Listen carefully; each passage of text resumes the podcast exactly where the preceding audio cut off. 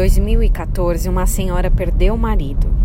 Triste por essa grande perda e querendo reencontrar um rumo, ela tem uma ideia muito boa: copiar a Bíblia completa.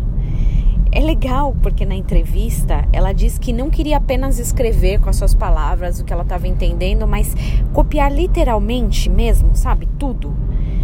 Esse processo inteiro só terminou em 2021. Olha que tarefa difícil. Exige muita disciplina e muita disposição. Você já tentou copiar algum capítulo? Você não sei nem tão longe. Você já leu o Salmo 119? Não estou falando nem de escrever, mas somente ler. Ele é longo e algumas pessoas, até nós mesmos, em algum momento até cansamos. 176 versos que não acabam mais.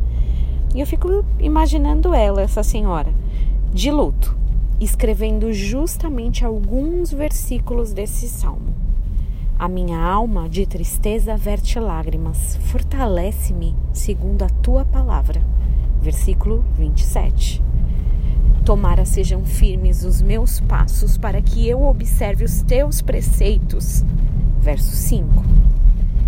Guardo no coração as tuas palavras para não pecar contra ti. 11. Mais me regozijo com o caminho dos teus testemunhos do que com todas as riquezas. 14. Com efeito, os teus testemunhos são o meu prazer, são os meus conselhos. 24. Lembro-me dos teus juízos de outrora e me conforto, ó Senhor. 52. Lâmpada para os meus pés é a tua palavra e luz para os meus caminhos.